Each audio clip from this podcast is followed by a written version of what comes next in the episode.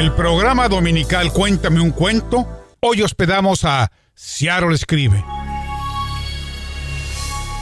Hola a todos, muy buenos días, ¿cómo están? Mi nombre es Emmanuel Arjona, aquí en su programa Ciaro Escribe. Por supuesto me encuentro con mi compañera Adriana Batail. Adriana, ¿cómo estás? Hola Manuel, buenos días, buenos días a toda la audiencia que en este domingo nos está acompañando para escuchar a nuestras invitadas. Especiales invitadas el día de hoy, Rita Huircala y María de Lourdes Victoria. Muchas gracias por acompañarnos en el, el día de hoy con un tema también muy interesante, Adriana.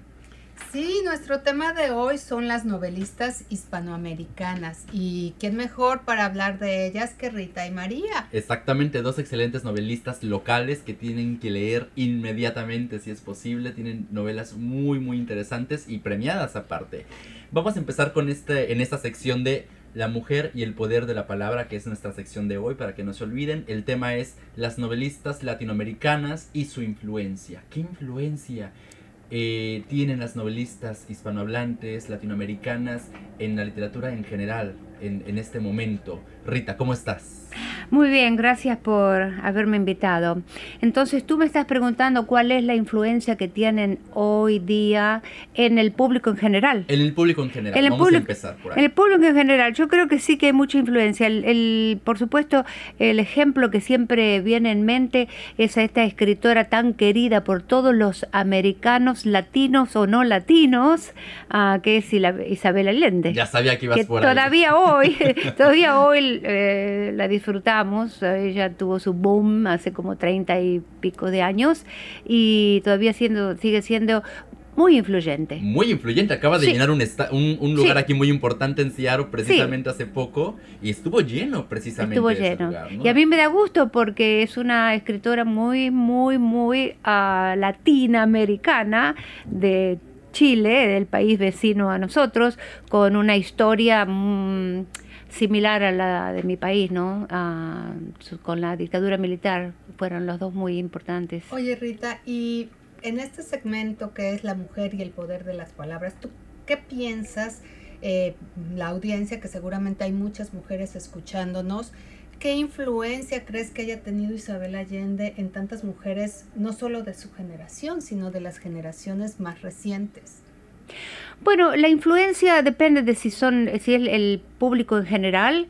Eh, yo creo que ha sido ah, muy profundo porque ella no solamente ha escrito de la experiencia en Chile y de la dictadura, ella ha es- escrito sobre temas históricos que no teníamos idea.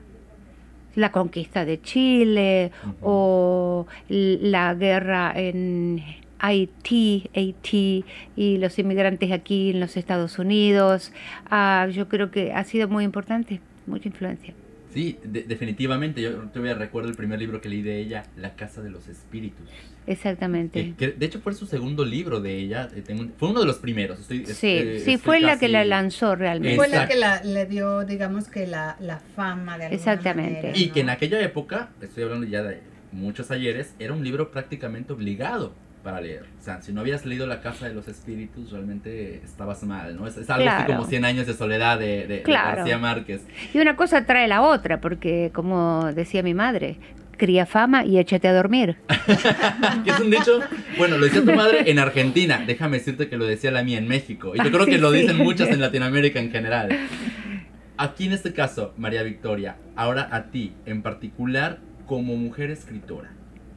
¿Cómo han influenciado las, las escritoras latinoamericanas, las grandes novelistas latinoamericanas en tu literatura y en tu percepción como mujer lectora? A ver, yo creo que eso fueron como tres preguntas, Emanuel. A ver si me acuerdo. Pero bueno, en, en primer lugar, yo creo que es, es- para mí ha sido bien importante, afirmante, ver que hay todas estas mujeres que a pesar de, de ser escritoras en una industria primordialmente eh, machista, vamos a llamarlo por lo que es, ah, ellas de alguna manera lograron ah, que sus obras fueran, eh, eh, se- fueran famosas. Y, y- y esas obras han traído temas muy importantes. Y estoy pensando específicamente en Rosario Castellanos, porque gracias a Rita la acabo de leer recientemente. Y para mí, después de haberla leído, yo pienso, bueno, es, esta mujer, en el tiempo en el que vivió, mexicana, por cierto, y yo soy mexicana, orgullosamente mexicana, ah, esta mujer trajo a colación el papel de la mujer en una sociedad muy difícil, ¿verdad? Entonces es la voz feminista, digamos, que, sale a la defensa de la mujer eh, y en todo de lo que tiene que luchar en una sociedad, en aquel entonces, en un pueblo olvidado por Dios, ¿verdad? Y, ah, y, esa voz se queda en la sociedad, de alguna manera resuena. Y, de, y quiero pensar que de otras mujeres como yo, que leemos estos textos, nos identificamos, apreciamos esa aportación que eh, de, la voz femenina. Me parece muy interesante porque fíjate que estoy segura que muchas de las, de las personas que nos están escuchando les gustaría saber eh, alguna recomendación de lecturas de estas mujeres, ¿no? Que están que han ido marcando en, la historia eh, ciertas tendencias, son la voz de muchas otras que, que no pueden expresarse ¿Y qué lectura, qué autora ustedes piensan que podría recomendar a nuestra, a, nuestra audiencia? Eh, no sé, para que empiecen a descubrir, ¿no? Cómo a través de, de todos estos eh, pequeños eh, espacios la mujer empezó a marcar una diferencia. Bueno, yo tengo tres autoras que han influido mucho en mí como persona, no solamente como escritora, como lectora también. Justamente una de ellas es Rosario Castellanos y sí, yo la recomiendo, pero hay que ser muy fuerte para leerla porque tiene momentos que son tan extremadamente fuertes y emocionales que a veces uno tiene que parar y saltear las hojas porque no se puede seguir eh, leyendo, pero sin embargo, vale la pena porque, oh, ella habla y escribe con el corazón en la mano. Eso es lo que yo aprendí de ella. Hay que escribir con emoción, si no, ¿para qué escribir, verdad? Si no, no llega. Eso es lo, más importante. Bueno, yo recomendaría eh, eh, es, que, es que la literatura es un poco como qué tipo de, de novelas te gusta ver, ¿no? O qué películas te gusta ver. Es un poco de, cuál es tu gusto, pero a las que les gusta la poesía, y aquí Rita es mucho mejor poeta que yo, pero yo quisiera recomendar que regresaran a lo básico. Sor Juana Inés de la Cruz, mexicana. un poco difícil de leer, pero, pero sí se puede.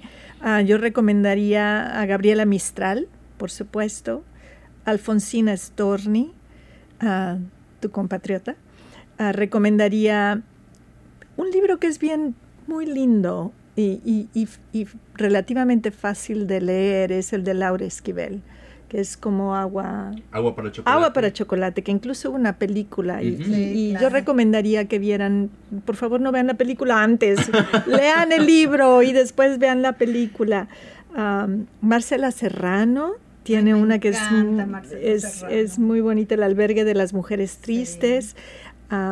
y luego está la, la, de Puebla, ay, se me olvida. Ángeles, eh, Mastreta. Buenísima, con mujeres de ojos grandes. Con mujeres de ojos grandes, exacto. Entonces, eso es también. Arráncame la vida. Arráncame, la vida. la vida. Exacto. Un novelón, definitivamente.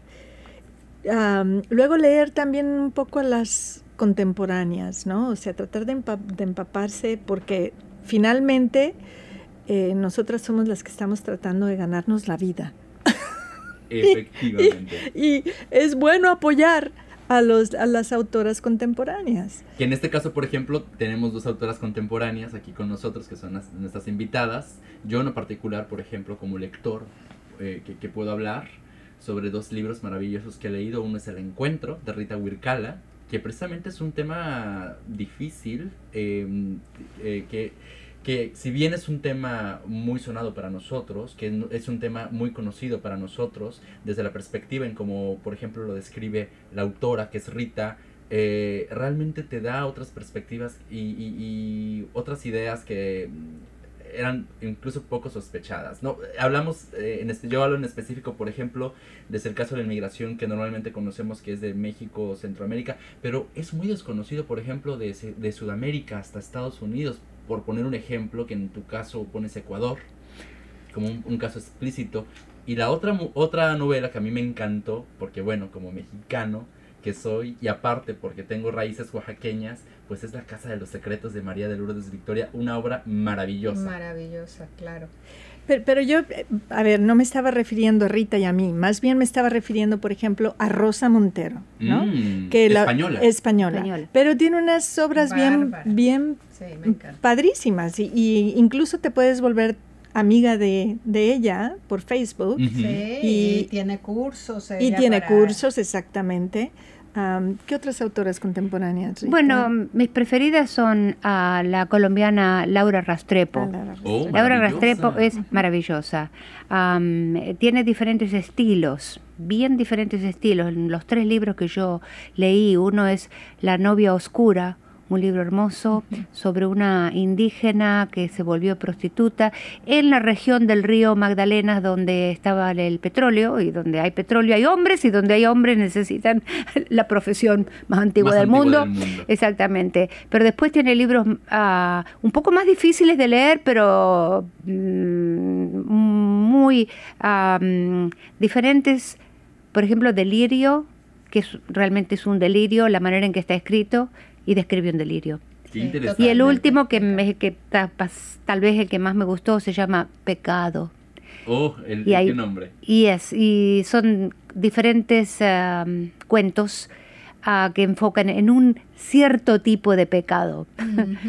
Lo aconsejo. Pues eh, Pecado. un poco hablando de, bueno, no es un pecado, pero Marcela Serrano tiene una obra que se llama La carne, que a mí me encantó porque te muestra una mujer, lo que estábamos hablando hace un rato, Emanuel y yo, una mujer eh, pues ya entrada en sus sesentas, ¿no? Que se atreve, que osa eh, tener un amante pues casi 30 años menor que ella, ¿no? A mí me parece que ese tipo de, de lecturas invitan mucho a la mujer a que, a que no se quede con ganas de, Y de- ¿no? A la infracción. a la infracción, pero también a, a- a- a tener esta rebeldía, este, no porque hagas, o sea, no porque cometas pecados como tal, sino porque estamos en otra era, ¿no? Y entonces debemos de atrevernos a escribir diferente, porque lo que se escriba diferente también influye en muchísimas mujeres. Yo, por ejemplo, en este caso, la- en la perspectiva, también me, me- me- me- el, el nombre, por ejemplo, de Yoconda Belli, ¿no? Ujú. que en este Uh, caso es una sí. mujer nicaragüense, pero que aparte tú ha tenido una vida muy interesante. Mm. Sí, ¿no? Estuvo involucrada en la, en la- en la guerrilla en, Antes- en Nicaragua. En- Ella escribe en inglés, ¿no? No, no, No, no. no. Ah, en español. En español. y es una, una, una autora contemporánea, de hecho Ujú. ya la, la podemos seguir todos en Twitter y, y es, es, es maravillosa, yo creo. Yo le he seguido más por su poesía en particular, se me hace una poesía Sí. muy interesante y muy erótica. Sí, Ujú. sí. Y es también ese, ti- ese tipo de escritoras fuertes, independientes y rebeldes hasta cierto punto. Exacto. En este caso, por ejemplo, ¿cuál ustedes consideran que ha sido el punto más importante para las mujeres autoras en general? ¿Qué, qué- qué- qué momento histórico es, eh, se puede considerar el más importante, el más influyente? como como escritora, en- eh, bueno, es que estamos hablando del siglo XX o estamos hablando de, toda la en- en de historia. toda la historia, por ejemplo. wow. Sí. Bueno, qué pregunta que me haces. El, De el movimiento de las suffragettes la- tiene que ser importante. ¿no? Sí, sí, sí, sí, sin duda, sin duda. Eh, bueno, el- de las que yo estoy más familiarizada son aquellas que han escrito sobre sus ah, am, durante las eh, represiones políticas. En el caso de Gioconda Belli, ah, también, porque ella estuvo luchando cuando, you know, en el- cuando los sandinistas Exacto, estaban contra el sandinismo. eh, con el sandinismo am, y fue una época en que mm, tuvo que también rebelarse y ser un poco infractora dentro de su manera de escribir. Por eso es justamente esa poesía erótica. Pero eso todo viene un poco a partir de la deliberación de los años 60. Digamos que ella es una hija ¿no? de, esa, de esa época. Supongo que esa es la época que la marcó más. Por supuesto, porque estamos hablando de la época de la liberación femenina, La liberación femenina, Eh, sí. eh, son muchos ejemplos los que podemos anotar acerca de la liberación femenina y en las letras, por supuesto, hay un eco muy importante de esa propia liberación. Claro, ella tiene un libro muy hermoso que se llama El infinito en la palma de la mano. Y es la historia según la ha recreado ella. Es una fantasía sobre otra fantasía, que es la historia de Adán y Eva Adán y en el paraíso y cómo fueron expulsados. Esa, ese librito, sí, lo recomiendo. Es absolutamente una obra poética, pero es una novela. Y cómo muestra el papel de Eva cuando tiene que enfrentarse con la realidad que es el exilio, ya que estábamos hablando del exilio, en, en, este, en este lugar terrenal. Y hablando de Yoconda Belli, a mí me gustó también mucho el libro donde ella hace como de alguna manera rescata esta mala interpretación de la famosa Juana la loca, ¿no? Que, que pues no era loca, sino que la quisieron eh, etiquetar como loca por esta lucha y abuso del poder. ¿Qué piensan ustedes de esa historia? ¿No? Yo pienso que está, pensé siempre que estaba loca de amor por Felipe el Hermoso, pues era tan hermoso. Y en ese con esos sentido papás, sí estaba Yes. loca de amor, de pero vaya, yo pienso que ahí, eh, independientemente del tema romántico, el abuso del poder, ¿no? Claro. De decir, nosotros los hombres vamos a seguir dominando y a esta le decimos que está loca. y la Empezando por su. Bueno, padre. pe- pero Sí. empezando por su claro, padre, claro. Fernando de Aragón, Sí. y luego el esposo, eh, y bueno, los dos luchando por el poder, ella en medio, cuando Sí. realmente ella era la heredera, la corona.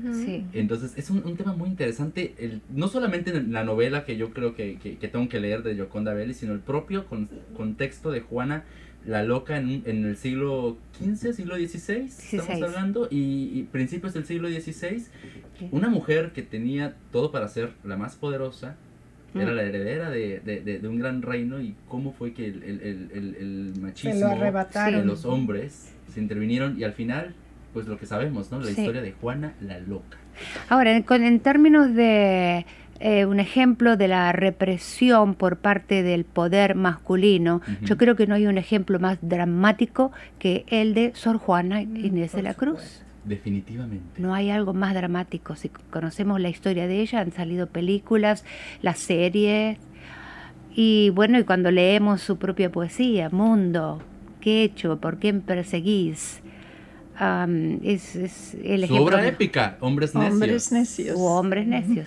Claro. Y bueno, hablando de la represión, a mí me, me hace pensar en eh, que todavía continúa de alguna manera esta represión en cuanto a, a- a- a todas las barreras, todas las barreras que una como escritora se encuentra en esta industria. Por ejemplo, estoy pensando en esas listas que cada Navidad empiezan a circular por las redes, los 25 autores más reconocidos en Latinoamérica y si hay una mujer en esa lista, ¿verdad? Bueno, pues me sorprende, porque la mayor parte de las listas es- son puros hombres. Entonces, me parece, es, me parece que es bien importante que las mujeres, que somos además las mayores consumidoras de la Qué- literatura, Qué interesante. ¿verdad? El, el- el- sector más, entonces el sector consumidor más importante es la mujer. Exacto, en, en español. No, no te Mm. sé decir en, en inglés. ¿Tú sí sabes, Rita? No, pero estoy de acuerdo contigo. Cuando vas a un club de lectura, son todas mujeres. Es. Exacto. Es muy difícil encontrar un club de lectura Sí, de hombres. Son, de Son todas mujeres. Y, y estoy totalmente de acuerdo. Cuando vienen las recomendaciones, son, Son hombres. son hombres, Sí. ¿no? Y, y la invitación aquí a las lectoras y a los lectores es que, bueno, que a la hora de hacer una compra de un libro, eh, que se fijen, que apoyen a, las, a, esas voces ah, femeninas que también tenemos mucho que aportar a la literatura. Y a las editoriales, que ojalá hubiera más editoriales que tuvieran editores que fueran mujeres que ah, apoyaran a otras mujeres, ¿verdad? Porque de otra manera, pues uno, tú estás escribiendo, te pasas seis a no sé qué tantos años escribiendo una novela y es cansado. Muy cansado. Es cansado. me viene a la mente, por ejemplo, en el tema de escritoras famosas que incluso se volvieron famosas ya después de muertas. Tal es el caso, por ejemplo, de Elena Garro, que fue esposa de Octavio Paz, que fue, es una excelente escritora, por ejemplo, que incluso ahora Elena Ponetosca le hace como un homenaje con un maravilloso libro, pero que ella realmente como escritora no era tan conocida en, en, en, el México de finales del siglo XX, porque era la esposa de Octavio Paz, que aparte es un personaje muy importante en México que impuso eh, una literatura en, México y premio Nobel, imagínate, poca cosa. Entonces ella quedó como que a la sombra. Y, así hay muchos casos de mujeres escritoras y no solamente con, con, sus parejas que fueron escritores, sino también con editores o, o, con, en círculos artísticos en los que ellas eran mujeres en, en círculos de hombres y obviamente los que sobresalían eran ellos. Claro, y, y, lo que pasa es que entonces tú escribes y a la hora de mandar un certamen, de verdad te dan ganas de poner un nombre de hombre como sinónimo, ¿verdad? Como muchas hicieron y, como muchos hicieron en otros tiempos. George Eliot. Pero qué bueno que hemos creado este espacio de la mujer y el poder de las palabras. ¿Qué les parece? Porque entonces aquí invitamos a que a la audiencia y a nuestras invitadas especiales a que compartan y que rescatemos todo lo que la mujer ha hecho y que muchas veces no se sabe. Pero aparte que no estamos hablando de una literatura eh, condescendiente, realmente estamos hablando de, de, una excelente literatura que tenemos que leer todos. Estamos hablando de qué otras autoras se nos ocurren. Guadalupe Nettel, por ejemplo, Elena Garro, Elena Poniatowska. Díganme. Y además la mujer escribe de manera diferente. Hay un libro que sí, hay un libro que se llama La vida secreta del pronombre. La vida, la vida secreta de los pronombres. Entonces, si tú lees con cierta sensibilidad, a un autor o autora, tú te vas a dar cuenta si ha sido escrito por una mujer o un hombre, sin importar cuál es el personaje. El personaje creado puede decir que es un hombre o que es una mujer, no importa, pero la autora. Parece que la mujer ah, utiliza menos el pronombre personal. Wow. Qué interesante. Sí, se puede mirar, se puede consultar ese libro, es bien interesante. Recuerdo un libro que estaba escrito por un hombre, um, Mating se llama, no recuerdo el autor, estaba escrito por un hombre y el personaje principal está escrito en primera persona y esa primera persona es una mujer. Y cuando mi esposo, que es muy sensitivo para ese tipo de cosas, lo leyó, dijo, pero esta quien escribió no es una mujer, es un hombre. Él se dio cuenta por el uso de los pronombres y el estilo. Escribimos diferente. Y eso es necesario, ¿no? Al final, en la humanidad no son solamente hombres. exactamente. Definitivamente, Adriana, pues es un tema muy interesante en el que vamos a seguir ahondeando en esta sección, la mujer y el poder de la palabra. ¿Por qué? Porque tenemos que tener una voz, en este caso, para pues hablar sobre la literatura femenina que realmente es muy importante. Yo en, mi caso particular como lector ha sido muy importante eh, lo que he leído de las mujeres autoras, sobre todo en la poesía, que es lo que a mí en lo particular más me interesa, pero hay mucho de qué hablar en este tema, Adriana. Mucho de qué hablar y bueno, ya tendremos un nuevo segmento con otros temas a revisar y pues yo quiero agradecer el que nos hayan acompañado Rita Huircala, María Victoria, Gracias por estar aquí, por compartir con nuestra audiencia. Eh, gracias a la UNAM por este espacio y por supuesto al Rey 1360 AM. Así es, muchas gracias este, a nuestras dos autoras invitadas, a ti, Adriana, por estar aquí presente. A ti, Emanuel, también, gracias. muchas gracias. Nada más, y por último, muy importante también, pueden seguirnos en ciaroescribe.org. Recuerden, www.ciaroescribe.org Ahí nos pueden encontrar no solamente la información acerca de nuestro grupo, si ahora escribe, eh, sino también la información acerca de los talleres, las clases y los escritos que toda la gente nos manda. ¿Quieren leer cosas interesantes? Váyanse a esa página. Van a leer cosas muy importantes de todas partes de Latinoamérica y también de nuestros autores locales. Orgullosamente locales como nuestras autoras aquí presentes. Por cierto, Rita tiene un nuevo libro que se llama Los huesitos de mamá y otros relatos, que te- está muy bueno, tienen que leerlo y pronto nuestra autora María Victoria nos va a sorprender con un maravilloso libro que por ahí anda trabajando del café. Así que muchas gracias a todos. Gracias a todos. ustedes. Nos Gracias a vemos en el próximo segmento de La Mujer y el Poder de las Palabras. Hasta luego.